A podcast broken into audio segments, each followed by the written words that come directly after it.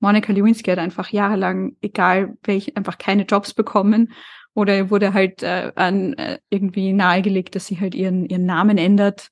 Und sie hat dann auf sowas immer erwidert, warum sollte ich das tun? Niemand hat Bill Clinton jemals gesagt, dass er seinen Namen ändern soll. Hallo und herzlich willkommen bei Die Buch, der feministische Buchpodcast.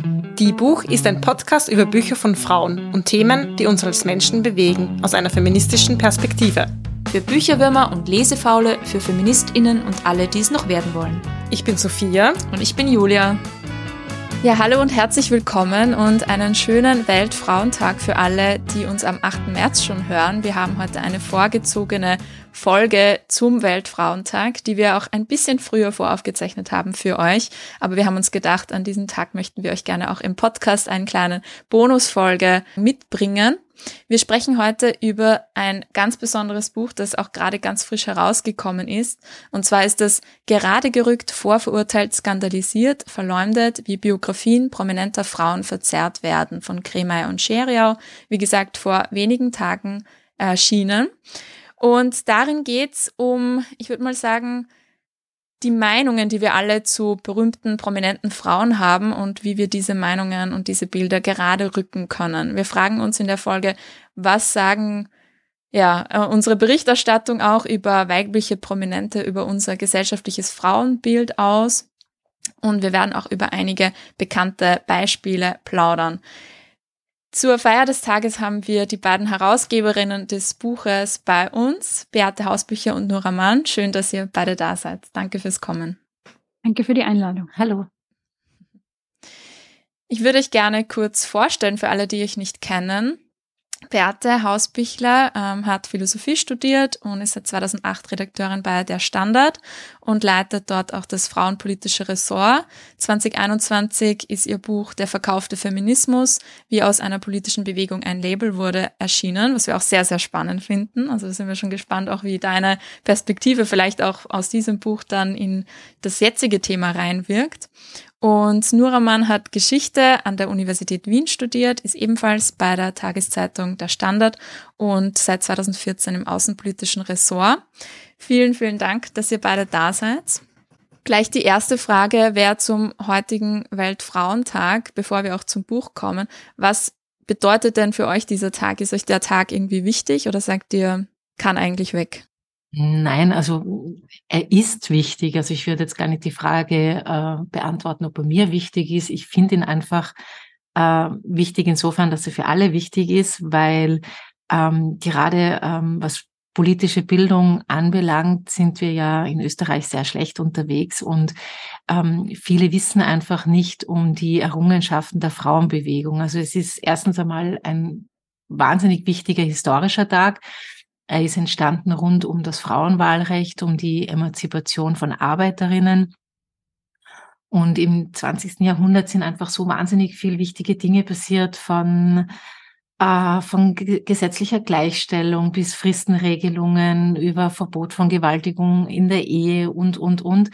Und ich denke, das ist schon ein Tag, dass man daran denken sollte, dass das nicht äh, PolitikerInnen alles initiiert haben, eher im Gegenteil, sie waren eher damit beschäftigt, sowas zu verhindern, sondern dass das alles politische Kämpfe von Frauen waren. Und äh, wenn man sich dann anschaut, was da alles auf den Weg gebracht wurde und wie hart diese Kämpfe auch waren, dann hat der Frauentag natürlich seine Berechtigung. Ich weiß schon, dass das immer so ein bisschen eine ähm, sexy Medienfrage ist. Braucht man den Frauentag noch? Ähm, er ist einfach wahnsinnig wichtig. Die Frauenkämpfe waren wahnsinnig wichtig und das ist ein historischer Tag und daran würde ich nicht rütteln wollen. Und ich glaube, es ist auch so ein bisschen, also wir versuchen uns in westlichen Gesellschaften damit zu schmücken, dass wir halt glauben, wir haben Gleichberechtigung eh schon erreicht und es ist doch eigentlich nichts mehr zu tun und warum brauchen wir das noch? Frauen können doch jetzt alles machen. Und das ist einfach eine gute Erinnerung daran, dass zumindest an dem Tag wir nochmal schreiben, reflektieren, äh, demonstrieren und uns nochmal bewusst machen, dass äh, bei weitem noch keine wirklich komplette Gleichstellung erreicht ist. Mm. In manchen Ländern, wie zum Beispiel in Großbritannien oder den USA oder Australien, gibt's auch den Women's History Month den ganzen März über. Das finde ich eigentlich auch eine ganz interessante Idee, weil du, Beate, jetzt auch erwähnt hast, diese Meilensteine, die Frauen für Frauen erkämpft haben. Und im einen Buch geht es ja auch um, nicht so sehr um Frauengeschichte, sondern um Frauengeschichten, aber die sagt ja auch sehr viel über Frauengeschichte aus und über die Gegenwart. Ihr habt ja sehr viele gegenwärtige Beispiele und beleuchtet da die Biografien von bekannten Frauen in einzelnen Kapiteln von Marie Antoinette bis Britney Spears und auch so ein bisschen aus einer feministischen Perspektive. Warum war es denn für euch wichtig, diese Frauengeschichten neu zu beleuchten?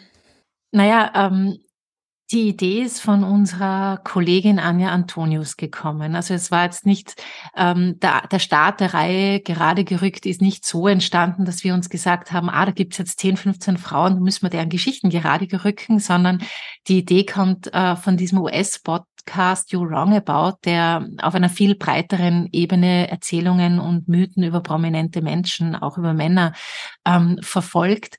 Und daraus ist eben diese Idee entstanden, das ganz äh, spezifisch auf Frauen anzuwenden. Also dieser dieser Blick äh, auf Geschichten und Narrative, die meistens schon ein bisschen länger da äh, sind. Und da haben wir dann einfach im Laufe dieser Idee und des Aufrufs, dass wir das jetzt machen wollen, gesehen, dass es da wahnsinnig viele prominente Frauen gibt, dass äh, ganz viele Autorinnen, die sich äh, gemeldet haben, auch sehr persönliche Erinnerungen haben an ihre Jugend, wie über prominente Frauen gesprochen wurde, wie, wie viel gelästert wurde, ähm, was ihnen vielleicht jetzt bis in die 30er oder 40er Jahre hinein hängen geblieben ist. Und da haben wir einfach gesehen, es gab da wirklich eine große Lust daran, eben gerade zu rücken, die Geschichten neu aufzurollen und diese, diese total ver verborgenen Aspekte der Erzählungen herauszuarbeiten, äh, herauszuarbeiten und so zu zeigen, dass das schiefe Bild ähm, wahnsinnig erfolgreich war und auch überlebt hat über viele Jahre lang. Hm, und da hat sich eben auch gezeigt, also es haben sich eben so viele Kolleginnen mit Vorschlägen eingebracht, irgendwie ist fast allen was eingefallen. Und ähm, wir wussten, es gibt so Geschichten, da ist es irgendwie klar, dass denen übel mitgespielt, übel mitgespielt wurde. Also Yoko Ono zum Beispiel, Monika Lewinsky sind so Beispiele. Und ich selber habe mich dann für Monika Lewinsky eben gemeldet und habe dann aber einfach im Zuge der Recherche nochmal gemerkt, ich wusste da bei weitem nicht alles, also was, was da alles noch hinzukommt und, und wie die Frau einfach gelitten hat und abgestempelt war für ihr Leben. Es ist, es ist in einer Dimension halt gewesen, die mir vorher in der Form gar nicht bewusst war. Was ist anders bei Frauen und bei Männern, würde ich sagen? Ja, also eindeutig. Alles. Ja. ähm, ja, also ich kann es wirklich auch konkret auf die Beispiele anlegen. Die sind halt recht anschaulich, die, wo wirklich bei den Skandalen selber, die wir auch im Buch haben, ein Mann und eine Frau beteiligt waren. Also wie auch eben Bill Clinton, der damalige US-Präsident und Monica Lewinsky, die die Praktikantin war, in denselben Skandal verwickelt waren. Janet Jackson und Justin Timberlake in denselben Nipplegate-Skandal, wo eben ein Teil ihrer Kleidung äh, ihr von äh, der Brust gerissen wurde. Oder ähm, Pamela Anderson und Tommy Lee, die beide in demselben Sextape vorkamen, das nicht freiwillig, also die, das von ihnen gestohlen wurde, öffentlich gemacht wurde, an dem sie keinen Cent verdient haben. Aber schlussendlich war es für alle drei Frauen so, dass sie in der Öffentlichkeit standen, viel mehr als die Männer, dass sie die Schuld bekommen haben, die Verantwortung zugeschoben haben und das einfach wirklich langfristige, jahrelange Auswirkungen auf ihre Karrieren hatte und auf ihr Leben. Also Monika Lewinsky hat einfach jahrelang, egal welche, einfach keine Jobs bekommen oder wurde halt äh, an äh, irgendwie nahegelegt, dass sie halt ihren, ihren Namen ändert. Und sie hat dann auf sowas immer erwidert, warum sollte ich das tun? Niemand hat Bill Clinton jemals gesagt, dass er seinen Namen ändern soll. Also es ist einfach ein, ein ganz anderes Bild und ein ganz anderer Maßstab, der eben an Frauen angelegt wird. Ein weiteres Beispiel ist auch ähm, Camilla Barker Bowles und Lady Di, ähm, wo immer eben auch der Prince Charles ziemlich vergessen wurde. Also das wurde von, vom Boulevard und auch von anderen Zeitungen äh, ganz gerne als Catfight zwischen Lady Di und Camilla Barker Bowles inszeniert. Und eigentlich hat kaum jemand die Frage gestellt oder hat kaum jemand darüber sinniert, naja, warum hat der Prince Charles eine Frau geheiratet, die er nicht geliebt hat? Warum hat er nicht um die Ehe mit Camilla Barker Bowles gekämpft? Warum hat er betrogen? Äh, und all das. Also da, da, da merkt man schon, dass das eigentlich relativ wenig interessiert hat oder kaum interessiert hat währenddessen äh, wahnsinnig viel darüber geschrieben wurde, wie Camilla Barker Bowles ausschaut, warum er auf, auf sie steht und nicht auf die Lady Di und all sowas. Also es geht dann letztendlich der, der Spot immer auf die Frauen, obwohl äh, für verschiedene schwierige Situationen ja die Männer entweder mit oder hauptverantwortlich waren. Ja, ich meine, Marie Antoinette, ihr Mann war einfach der König von Frankreich und sie ist diejenige, die wegen Verschwendungsvorwürfen im Fokus steht und gehasst wird von der Öffentlichkeit bis aufs Blut. Es ist ja mhm. seit Jahrhunderten spannend. Wenn wir jetzt schon bei den Royals sind und auch bei den Beispielen, ähm, tauchen wir vielleicht in ein Beispiel rein, das auch in den letzten Jahren ziemlich präsent war in den Medien, und zwar ähm, Meghan Markle. Viele von euch kennen sie bestimmt, auch kennen die vielen Verleumdungen und Hasskampagnen, die sie auch ähm, erlebt hat und erleben musste. Für alle, denen es jetzt nicht so bekannt ist, sie ist eben die Frau von Prince Harry ähm, und hat, wie gesagt, ganz viel auch ähm, rassistischen Hass und so weiter durch die Presse und auch unter anscheinend äh, laut Prince Harry auch durch Unterstützung des Königshauses erfahren, wobei das alles natürlich nicht ganz ähm, geklärt ist. Allerdings hat sie dann gemeinsam mit ihrem Mann das ha Königshaus wieder verlassen. Sie lebt jetzt in den USA und hat sich dann auch selbst an die Medien gewandt, um ihre Geschichte zu erzählen, zum Beispiel in einem recht bekannten Interview mit Oprah Winfrey oder auch in einer Netflix-Doku. Meine Frage an euch beide wäre jetzt, warum wurde Meghan Markle denn so eine Zielscheibe in der Öffentlichkeit und worin liegt die Faszination auch mit ihrer Person anscheinend? Ja, ich glaube, da muss man echt auf die intersektionale Ebene gehen. Nicht nur, dass sie eine junge, erfolgreiche, schöne Frau ist, sondern einfach auch, dass sie eine schwarze Mutter hat, hat äh, enorm mitgespielt. Und sie hat ja nicht, also äh, ihr wurde es immer auch so gerne ausgelegt, dass sie halt da irgendwie Aktivismus betreibt oder eben erfolgreich ist und eine Schauspielerin ist, was ja einfach nicht so viele Ehefrauen jetzt äh, in der royalen Familie machen, dass sie da noch einem anderen Job nachgehen. Aber ich meine, sie war, es ist ja nicht so, als ob sie auf Demos gewesen wäre oder so. Also sie hat irgendwie vielleicht äh, einmal MeToo das Wort in den Mund genommen und sich halt für Black Lives Matter irgendwie in, in Interviews halt ausgesprochen. Aber ansonsten, sie hat ja keine revolutionären Umsturzpläne gegen die Monarchie irgendwie gehegt oder äh, oder halt äh, sich dazu geäußert. Aber sie war halt einfach präsent. Sie ist halt die Tochter einer schwarzen Frau. Sie ist aber eigentlich relativ white passing, also sie wird eigentlich oft eigentlich als weiß gelesen.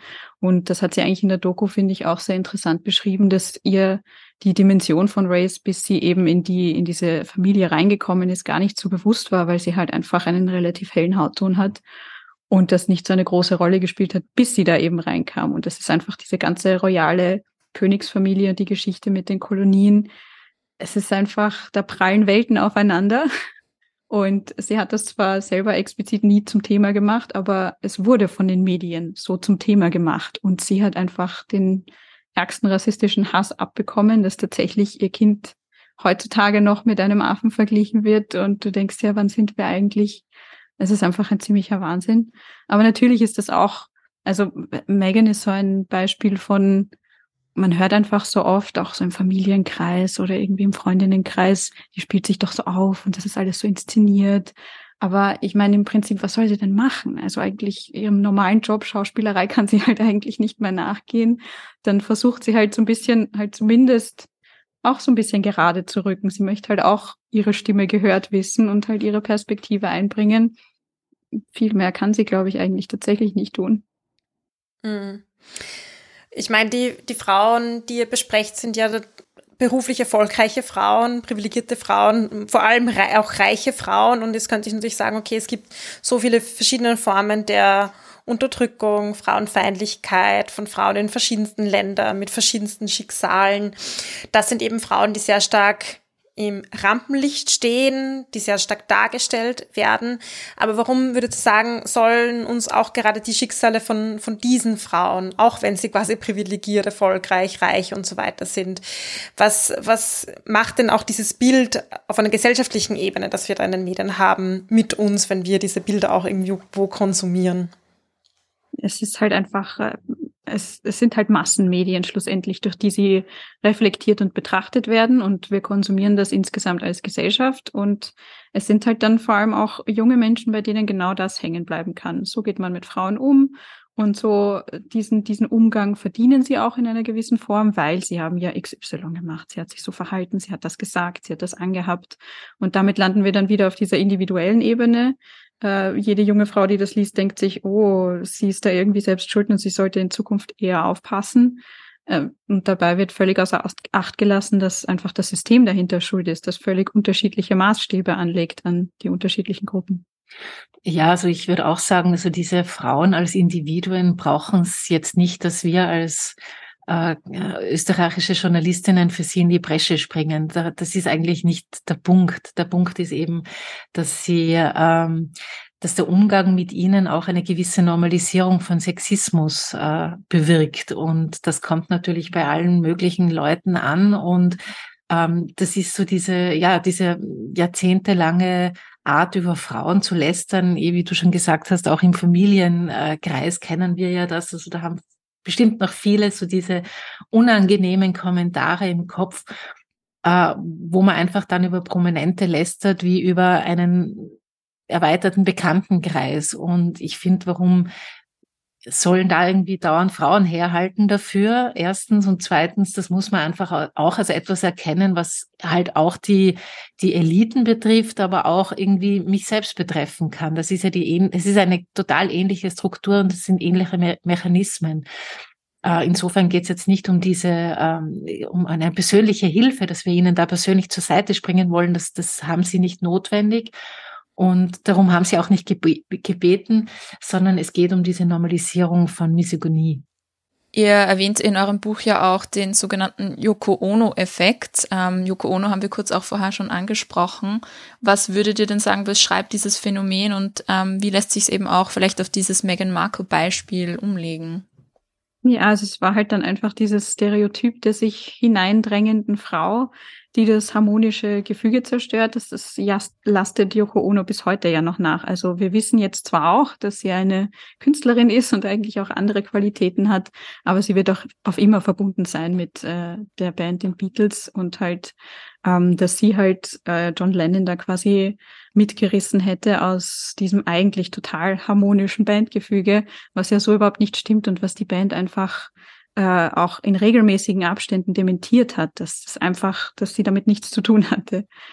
Und äh, was war die Frage? Inwieweit das auf Meghan Markle äh, so. trifft, ja. Also ich würde sagen, sie hat sich zwischen die Brüder gedrängt. Ja, gedrängt. das ist auch immer ja, gerne genau. der, der Vorwurf gewesen, dass sie halt einfach die Familie zerstört hat und an der Entfremdung mhm. der beiden Brüder beteiligt ist. Und da spielen halt auch diese ständigen Vergleiche rein, die, die zwischen ihr und, und der Herzogin Kate, also der Frau von Prin Prince William, eben die ganze Zeit im Boulevard liefen. Und die hatten einfach das waren Sachen, da haben sie einfach genau das Gleiche gemacht, nämlich zum Beispiel Avocados gegessen. Und äh, bei Kate ist es dann irgendwie das Heilmittel gegen ihre Morgenübelkeit. Und bei Megan ist es das Zeichen für Menschenrechtsverletzungen, Dürre und Tod. Und okay, Also es ist eigentlich, ähm, ja, dieser inszenierte Catfight zwischen den beiden hat damit dazu beigetragen, dieses Bild zu zeichnen von einer Frau, die da eigentlich nicht ganz reinpasst und die die Traditionen dann nicht so ganz irgendwie hochhalten kann, so wie die anderen halt. Und natürlich war das dann auch dieses Stereotyp der schwarzen, lauten Frau, das hineingespielt hat und sie halt auch einfach so porträtiert hat, als ob das nicht passt irgendwie. Also Yoko Ono hat die beste Welt, äh, die beste Band der Welt gesprengt und die Meghan Markle hat die britische Monarchie gesprengt. Wobei, wenn man jetzt der neuen Autobiografie von Prince Harry glaubt, dann gab es ja da auch schon davor ähm, genügend Verwürfnisse zwischen den Brüdern und war nicht alles so eitel Wonne, wie es vielleicht die, die britische Monarchie gerne nach außen hin projiziert hat. Ähm, also eben, es gibt dann eben auch diese anderen Stimmen. Aber warum denkt ihr denn, hält sich dieses frauenfeindliche Bild dermaßen gut in den Medien und auch lange? Und wie gesagt, Yoko Ono ist zwar heute schon ein bisschen vielleicht rehabilitiert, aber trotzdem gibt es dieses diese Vorstellung noch immer, dass sie eben die Beatles gesprengt hat. Warum halten sich gerade diese Diskurse so sehr und die anderen gehen irgendwie unter?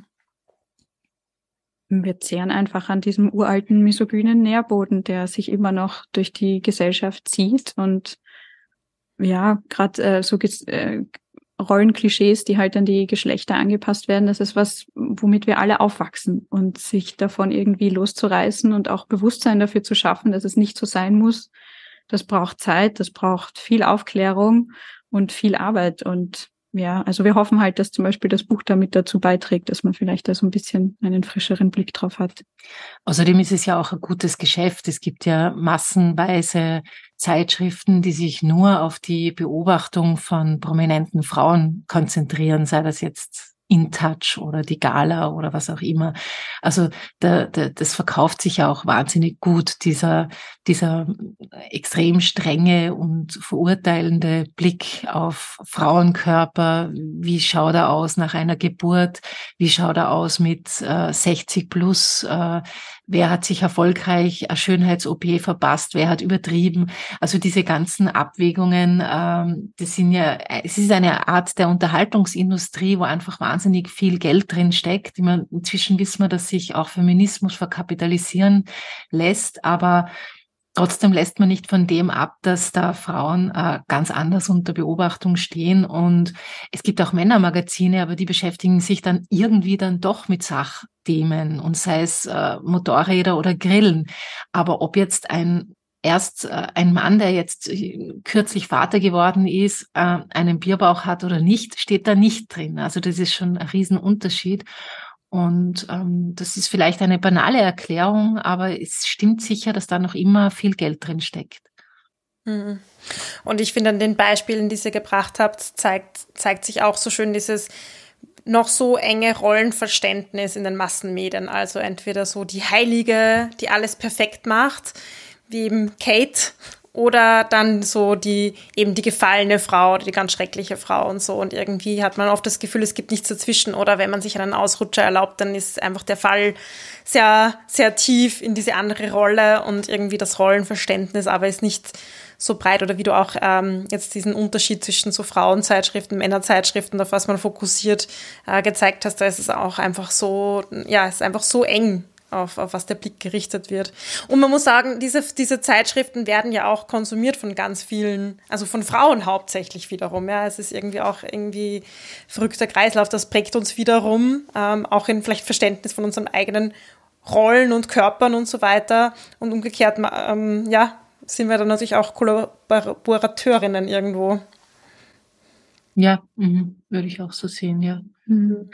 Aber weil du jetzt gesagt hast, Heilige und Hure, ähm, uns war es ganz wichtig eben, dass diese Frauen, die wir porträtieren, keine ähm, Heldinnen sind. Es gibt ja in letzter Zeit ganz viele Bücher, wo eben Frauengeschichten erzählt werden von Frauen, die Unfassbares geleistet haben, die die Welt umsegelt haben oder umflogen, die Premierministerinnen waren. Aber das ist, das hat uns, also bei diesem Buch ist das einfach nicht der Punkt. Das sind keine, das müssen keine Heldinnen sein. Das sind Menschen, die teilweise äh, überflüssige und auch rassistische Aussprüche getätigt haben. Aber das ändert nichts, äh, nichts daran, dass man sie äh, mit zweierlei Maß äh, also dass man sie nicht mit zweierlei Maß messen sollte. Und das, denke ich, ist auch eine, eine wichtige Botschaft, dass es eben, ähm, eben keine Heiligen sein müssen, dass sie nicht alles richtig gemacht haben müssen, um, um Fairness zu erfahren. Da möchte ich noch auf ein weiteres Beispiel eingehen, und zwar Serena Williams ist ein bisschen anders. Das ist eine Sportlerin, eine Tennisspielerin aus den USA, und bei ihr kommen auch sehr viele verschiedene Aspekte zueinander, also auch Rassismus und Sexismus in der medialen Darstellung. Und ich finde auch den Aspekt Sport sehr spannend. Ja, also wieder irgendwie anders wie bei den Royals zum Beispiel, aber ja, gibt wahrscheinlich auch einiges, einige Unterschiede. Und sie hat ja auch sehr viel Hass in den Medien erfahren. Und man hat bei ihr manchmal so das Gefühl, naja, wie, wie man es macht, macht man es falsch. Also sie ist entweder zu weiblich oder zu muskulös. Es gibt auch total viele Kommentare über ihren Körper, ungeachtet dessen, was sie denn alles Wahnsinniges ähm, äh, sportlich geleistet hat, muss man sagen. Was würdet ihr sagen, inwiefern werden denn auch Männer und Frauen im Sport anders medial dargestellt? Ja, ich finde, man sieht bei dem Beispiel eigentlich ideal. Also sie, die Art und Weise, wie sie behandelt wurde, als sie zum Beispiel wütend wurde auf dem Platz, weil sie vor einer Niederlage stand, ähm, da gibt's einfach so viele Vergleiche mit männlichen Tennisspielern, die ähnlich ausgezuckt sind und die einfach entweder deutlich weniger Geld gezahlt haben oder überhaupt keine Strafe zahlen mussten oder einfach in den Medien gefeiert wurden und, und halt denen gesagt wurde, ja, war halt Pech oder naja, kann man nichts machen. Aber sie ist die wütende schwarze Frau, die sich nicht unter Kontrolle hat, die auszuckt und auch eine Konkurrentin, eine russische, hat sie ja mal dargestellt als, ähm, dass sie so furchteinflößend gewesen wäre und groß, richtig groß. Dabei ist, war, war die Russin deutlich größer als Serena Williams. Also dieses Bild dieser furchteinflößenden schwarzen Frau, das ist einfach was, was immer noch total gut sieht. und was die Leute einfach auch immer noch sehr glauben, einfach weil Rassismus in unserer Gesellschaft noch lange nicht äh, bekämpft ist. Und ja, es war, ja, es, was auch bei Serena Williams so spannend war, ist, weil die Serie beim Standard am Anfang extrem gut angekommen ist. Also es war wirklich sehr viel ähm, positives Feedback und wir haben uns richtig gefreut. Und die ersten Beispiele waren halt Britney Spears, Paris Hilton, Monica Lewinsky und das Feedback war super. Und dann war die erste schwarze Frau und es gesagt, mm, mhm. Stimmung im Forum dreht sich ein bisschen. Mhm, spannend. Da melden sich halt dann auch, weil es um Sport geht, extrem viele zu Wort, die halt glauben, sie wissen es besser und halt sagen, na, ganz gleich, das kann man ja auch nicht vergleichen, weil er hat ja XY auch noch gemacht. Im Endeffekt kann man das natürlich sehr wohl vergleichen und man sieht es einfach recht gut an ihrem Beispiel, was sie alles geleistet hat und dass sie einfach trotzdem immer noch hauptsächlich dafür bekannt ist, dass sie zu wütend, zu schwarz war. Hier vielleicht nochmal als Hintergrundinfo. Ich glaube, das haben wir gar nicht so genau erklärt. Diese Artikel, die im Buch drinnen sind, sind eben auch im Standard erschienen unter eben dieser Reihe gerade gerückt. Wir haben ein paar Exklusive im Buch drinnen. Und äh, ja, es, ist, es sind natürlich auch nicht alle aus dem Standard im Buch drinnen, weil das einfach doch sehr viele sind und weil wir die Serie auch noch weiterführen und es leider auch heute natürlich ähm, Fälle gibt, die man immer noch gerade rücken muss. Ja, und gerade bei Serena Williams ähm, finde ich eben diese Doppelstandards, die du schon genannt hast, so ähm, ja so augenscheinlich und es geht dann eben nicht nur um die mediale Darstellung, sondern eben ja auch ganz konkret in ihrem Fall, wie gehen Schiedsrichter in dem Fall glaube ich waren es wirklich Männer unterschiedlich um mit männlichen Sportlern und mit Frauen und was hat das dann einfach auch für Konsequenzen im Wettkampf, die, die, Strafen und gerade die Emotion Wut ist, glaube ich, eine, die so unterschiedlich gedeutet wird bei Frauen und bei Männern und bei Promis wiederum ist das dann natürlich ein, ein Brennglas, was dann ja stark mitverfolgt wird. Was ich auch spannend fand, ähm, was ihr kurz angesprochen habt, dass ähm, all diese Frauen sozusagen keine Heldinnen sind, dass all diese Frauen sozusagen auch ihre, ja, vielleicht Fehler machen oder Fehler gemacht haben. Was mich so schockiert hat, auch in dem Kontext, ist, wie schnell diese Berichterstattung auch oder diese öffentliche Meinung kippen kann, ähm, wie sehr oft, wenn jetzt zum Beispiel Frauen das erste Mal in die Öffentlichkeit kommen, sie vielleicht irgendwie positiv wahrgenommen werden, war ja jetzt, um nochmal zurückzukommen auf Meghan Markle am Anfang ja auch so, dass man sie eigentlich als recht positiv wahrgenommen hat und dann passiert irgendwie eine Sache oder es passiert irgendwie eine Kleinigkeit und der Fall passiert. Ähm, und ich hatte so das Gefühl, dass diese Frauen sozusagen nur eine faire Berichterstattung auch bekommen, wenn sie so entweder makellos oder das perfekte Opfer sind, also wenn ihnen irgendwas zustößt und sie wirklich gar nichts irgendwie damit zu tun haben oder dafür können, aber dass es sozusagen ähm, überhaupt kein Abwägen gibt, wenn da selbst ein bisschen eine Schuld oder wenn da selbst irgendwie auch was mit reinkommt, wenn man Wut zeigt oder wenn man ähm, sozusagen auch einen Fehler macht oder so, gibt's für Frauen einfach keine Gnade, habe ich das Gefühl. Ja, und wenn man so ein bisschen drüber nachdenkt, gibt's das perfekte Opfer? Wenn ich jetzt historisch mal zurückdenke, mir fällt hm, eigentlich niemand ein. Also keine Person, die da irgendwie sich richtig unter Anführungszeichen verhalten hat und deshalb das Lob der Medien bekommen hat. Also es, es mhm. gibt immer was zu kritisieren offensichtlich an Frauen und wie sie sich verhalten.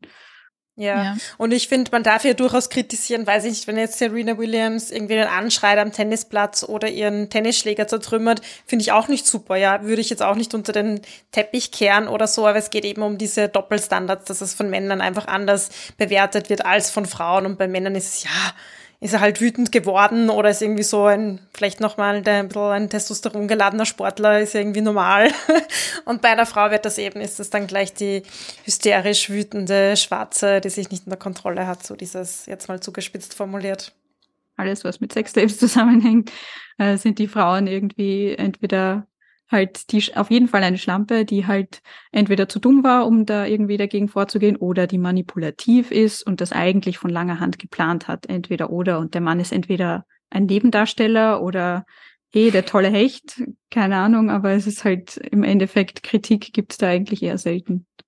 Ganz genau. Und gerade beim Thema eben Pamela Anderson, die ja sozusagen auch mit dieser Sextape-Affäre zu tun hatte, ist es total krass, wie eben diese, dieses Thema so ihre Karriere sehr beschädigt hat, während das die Karriere ihres Ehemanns, der ja auch auf diesem Tape, das da eben aus ihrem Haus entwendet wurde und dann durchs Internet verbreitet wurde, ja genauso darauf zu sehen war. Und ich fand auch, also ich habe mir auch ihre Doku angeschaut, die ja vor kurzem eben auch auf Netflix veröffentlicht wurde und fand's vor allem sehr schockierend, wie unter anderem natürlich nicht nur in den Medien, sondern auch in dem Gerichtsprozess, der danach stattgefunden hat, wo sie ja versucht hat, Kontrolle wieder über dieses Tape zu sag ich mal, zu erlangen und zu verbieten, dass das immer weiter sozusagen unkontrolliert weiter verbreitet wird, dass ihr dann auch im Prozess gesagt wurde, sie hat kein Recht auf öffentliche, also auf Privatsphäre, weil sie sich ja schon in der Öffentlichkeit nackt gezeigt hat, zum Beispiel in Playboy und so weiter.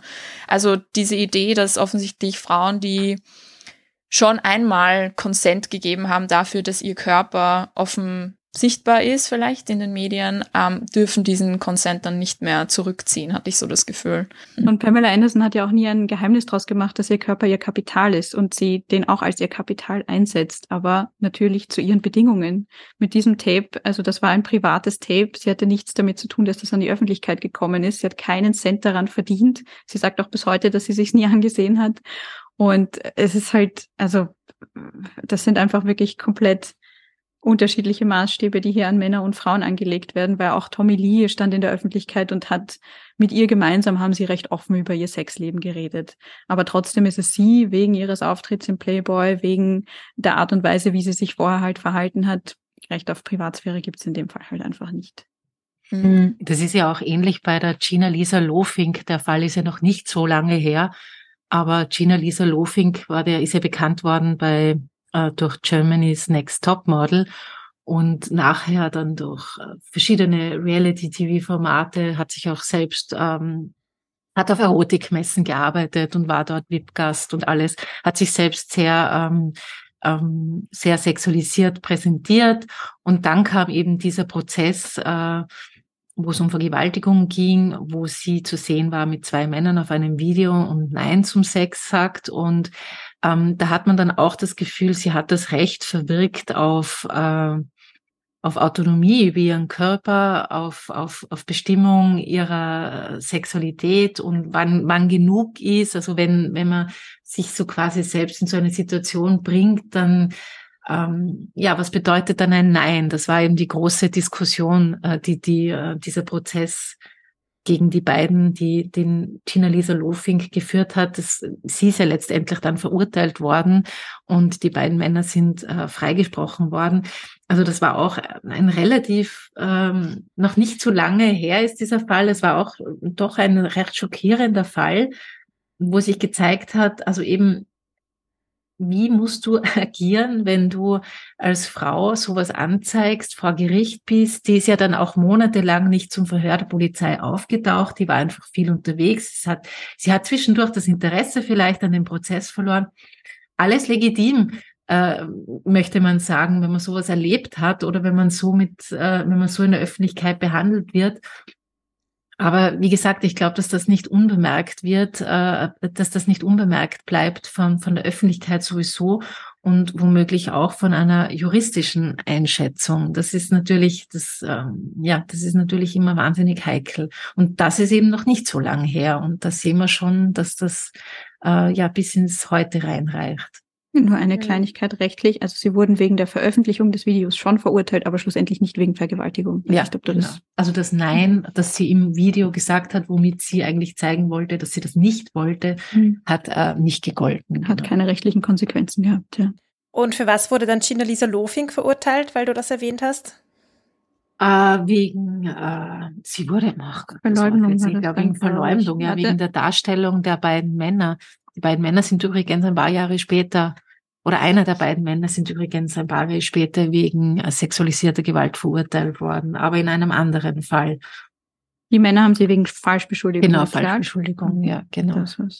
Ja, unglaublich, wie diese Doppelstandards funktionieren und wie sich das auch weiterzieht und eben weiter auch gut verkauft. Bei Pamela Anderson gab es ja dann auch 2022, also letztes Jahr, diese Serie Pam und Tommy, die die Geschichte von dem Sextape wieder neu aufgerollt hat, zwar in fiktionalisierter Form, aber trotzdem. Und Pamela Anderson selbst hat auch gesagt, dass sie nie ihre Einver ihr Einverständnis dafür gegeben hat, dass diese Geschichte wieder erzählt wird und dass ihr das auch sehr viel Kummer bereitet hat, dass das eben wieder aufgerollt wurde und dass da auch ganz viel ähm, falsch dargestellt wurde einfach. Ja, ich fand das auch, also bei der Pamela Anderson Doku, die eben auf Netflix zu sehen war, hat man da, finde ich, auch einen guten Einblick äh, bekommen, wie retraumatisierend das für sie war. Und die hatten ja eigentlich ganz gute Intentionen in der Serie. Also die haben das ja aus, aus eigentlich einer Perspektive erzählt, die das Paar recht gut dastehen lässt, aber schlussendlich haben sie dieses Einverständnis von ihr nie bekommen. Und das macht es einfach, also es führt so ein bisschen ad absurdum das Ganze, weil Konsens ist halt irgendwie key. Ja.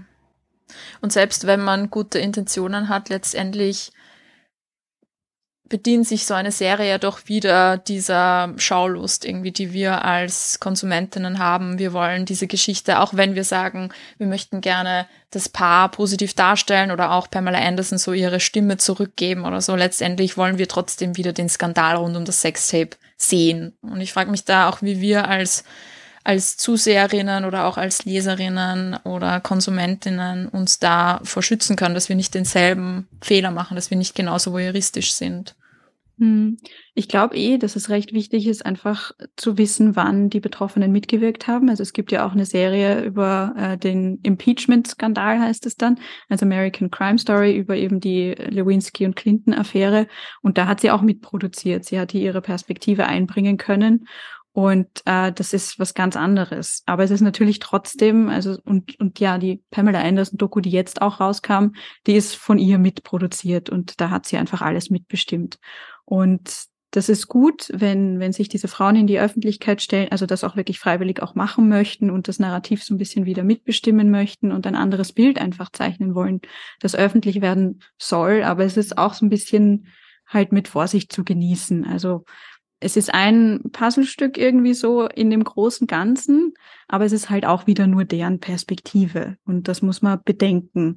Und deshalb ist es schon auch wichtig, dass man solche Geschichten aus journalistischer Perspektive auch konsumiert, auch wenn natürlich Skepsis in die Medien absolut angebracht ist. Also wenn wir an alles mit den Royals denken, geht das halt einfach diese Skepsis auch in die seriösen Qualitätsmedien. Also wenn wir drüber nachdenken, dass halt einfach die BBC Diana getäuscht haben in diesem sehr berühmten Interview aus 1995, wo sie halt einfach Sachen erzählt haben, damit sie zustimmt für dieses Interview. Und die waren halt gelogen. Und da versteht man Harry auch, dass der sich vielleicht denkt, hm, wir gehen lieber unseren eigenen Weg. Wir machen eine eigene Doku, ich schreibe ein eigenes Buch und wir erzählen das so, wie wir das gerne möchten. Hm. Ich meine, es ist ja jetzt auch so ein bisschen ein Trend, dass verschiedene Promis und auch eben Promi-Frauen sagen, ja, ich stelle mich jetzt hin und möchte diese Geschichte ein Stück weit neu erzählen. Es gibt eben verschiedene Netflix-Dokus, die wir auch jetzt in dieser Folge schon öfters erwähnt haben. Und ich finde das im einen, zum einen ja gut, weil ja, eine andere Geschichte wird erzählt aus der Perspektive der betroffenen Frauen und andererseits ist natürlich auch irgendwie Marketing und sie, sie verkaufen vielleicht auch ihre Geschichte jetzt und machen sicher auch gut Geld damit. Also ich weiß nicht, wie seht ihr das? Ja, wie gesagt, so. also genau so. Eben. Ja. Also es steckt natürlich Marketing dahinter, aber man versteht es eben aus ihrer Perspektive, gerade bei Harry und Meghan eigentlich sehr gut. Auch bei Pamela Anderson, die halt mitgekriegt hat, wie es, wie in dieser anderen Serie einfach über ihren Kopf hinweg entschieden wurde. Es ist sinnvoll, dass sie das machen und äh, es ist auch gut, wenn wir uns das anschauen. Wie gesagt, man muss es halt einfach ein bisschen kritisch auch sehen. Also in der Pamela Anderson Doku kommen dann Leute wie Wladimir Putin und Hugh Hefner relativ unkritisch vor. Und das ist halt auch was, was man mitbedenken muss. Und ja, also. Mhm. Naja, und ich würde schon sagen, also das ähm, ja hat sich, ich glaube, das hat angefangen mit den sozialen Medien, dass einfach Stars gesehen haben, dass sie viel mehr Möglichkeiten der, der Selbstdarstellung und auch der Selbstinszenierung haben. Und ich glaube, das ist so, diese vielen Dokus sind jetzt so ein bisschen die Fortsetzung von dem. Und natürlich spielt es auch rein, dass ähm, äh, viele Stars seit einigen Jahren von sich sagen, sie sind Feministinnen und sich selbst auch als äh, sehr politisch darstellen. Das ist einfach ein neuer, das ist ein interessanter Aspekt, den sich Stars ähm, selbst geben können, selbst verleihen können. Ähm, aber trotzdem eben braucht man, glaube ich, schon diesen journalistischen Blick, den Nora schon erwähnt hat, dass ähm, nur weil eine Frau eine Geschichte über ihr eigenes äh, Leben erzählt, ist jetzt noch keine, muss ja auch überhaupt keine Paradefeministin zu sein, obwohl das oft so geframed wird. Ähm, aber das, was sie tun, ist letztendlich dann doch sehr ähm, interessant für Frauen äh, oder geschlechterspezifische ähm, Bewegungen. Also zum Beispiel die Britney Spears hat ja ihren Sorgerechtsstreit eben, das ist auf Instagram losgegangen. Da haben dann ähm, viele Frauen ähm, eben gesehen, das ist ein, eigentlich ein wichtiges, ein spannendes Thema und es ist im Grunde ein Wahnsinn, dass ein so milliardenschwerer Star da behandelt wird wie ein kleines Kind. Also diese, wenn diese, Erfahr wenn diese Erfahrungen, auch wenn es persönliche sind, dann aufgegriffen werden und ähm, gut analysiert werden, dann hat das schon für sehr viele äh, Menschen und für sehr viele Frauen eine große Bedeutung.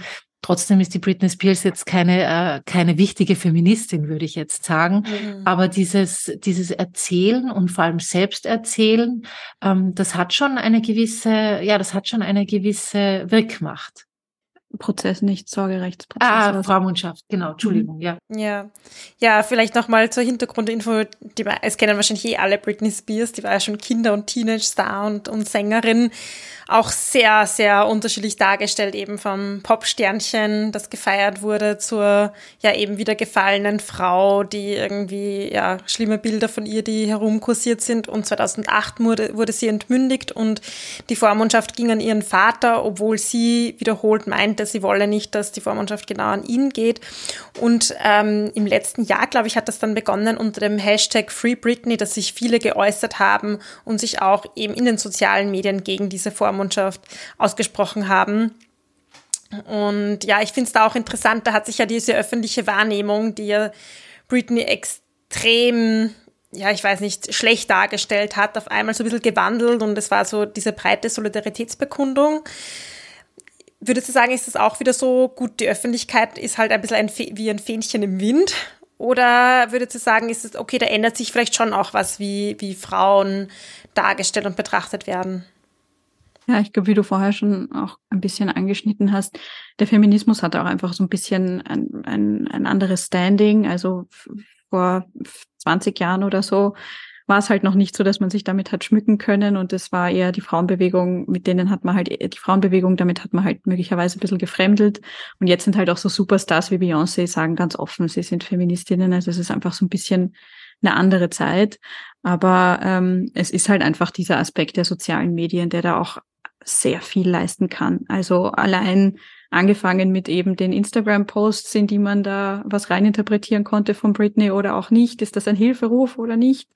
Und dann einfach auch den Hashtag, unter dem sich ihre Fans versammeln konnten. Also vor, vor 20, 30 Jahren ging das einfach nicht. Das hat Monika Lewinsky auch oft gesagt, ähm, als man sie dann selbst gefragt hat, ähm, wie, wie sie sich das vorstellen würde, wenn, wenn der Skandal heute stattfinden würde mit den ganzen sozialen Medien, ob sie noch mehr Hass abkriegen würde. Und sie meinte, sie glaubt eigentlich nicht, weil äh, sie hätte dann vielleicht auch sowas wie Empathie erfahren können. Also dieses unglaubliche sich alleine fühlen hat sie halt damals äh, durchmachen müssen und äh, die Öffentlichkeit war einfach bestimmt von wenigen großen Medien und Medienmachern, nicht gegendert, ja.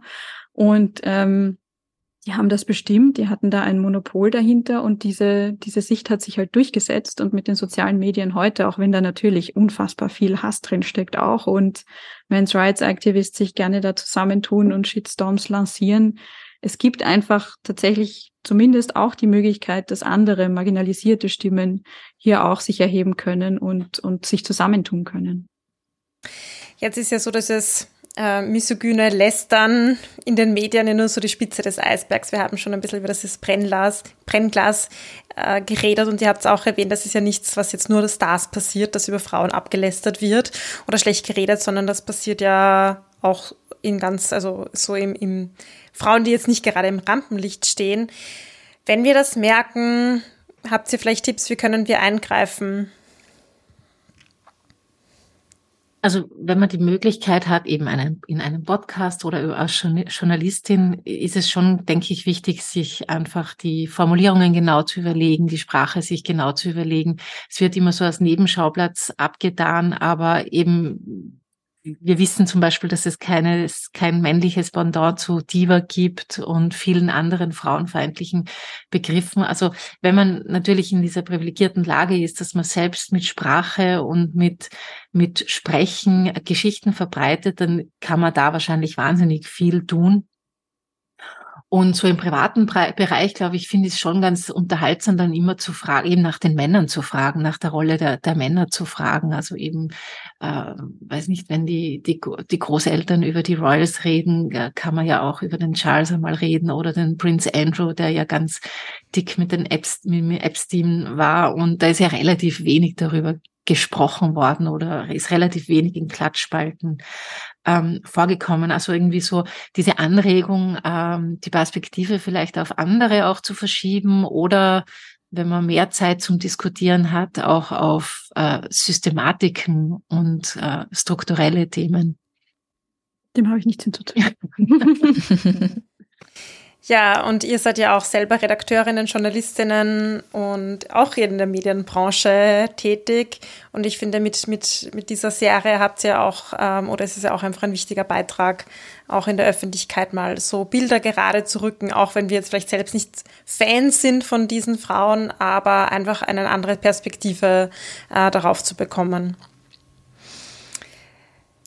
Wir haben in unseren Interviews oft noch ein kleines Format, das nennt sich Kreuzverhör, in dem wir euch kurze, knackige Fragen stellen und ihr könnt einfach ganz kurz aus dem Bauch heraus antworten. Das, was euch als erstes in den Sinn kommt.